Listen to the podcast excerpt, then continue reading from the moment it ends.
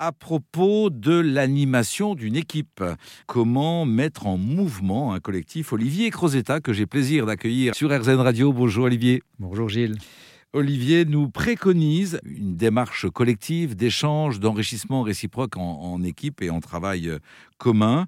Également la pertinence des entretiens individuels qu'il nous faut peut-être euh, faire évoluer aussi, Olivier.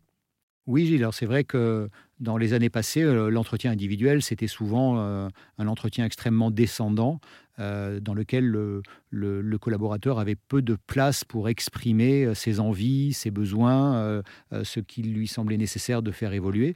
Aujourd'hui, fort heureusement, la plupart des entretiens individuels, en tout cas les entretiens individuels dans la plupart des entreprises, ont beaucoup évolué et encore depuis ces deux dernières années. Et mon invitation, c'est vraiment d'offrir à chacun un temps, d'abord euh, que le manager donne aux collaborateurs un temps de préparation dire prenez le temps de préparer votre entretien. Et l'entretien individuel, c'est pas un moment de récrimination, mais c'est vraiment un moment d'échange, de partage, dans le respect de soi, de l'autre, dans le euh, de la relation, pour faire un point sur ce qui a bien fonctionné. Ok, qu'est-ce qui a été facile pour moi dans la période écoulée? Qu'est-ce qui a pu être difficile?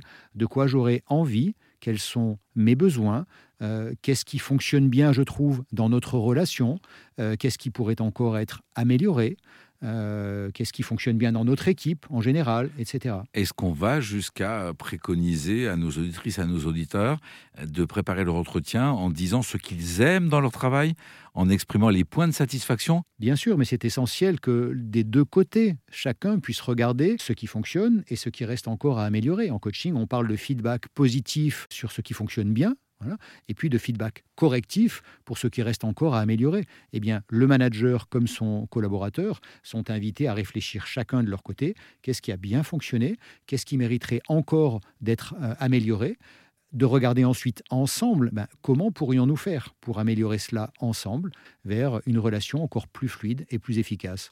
Des entretiens individuels positifs qui contribuent à mettre en mouvement un collectif. Merci à vous Olivier. Merci Gilles.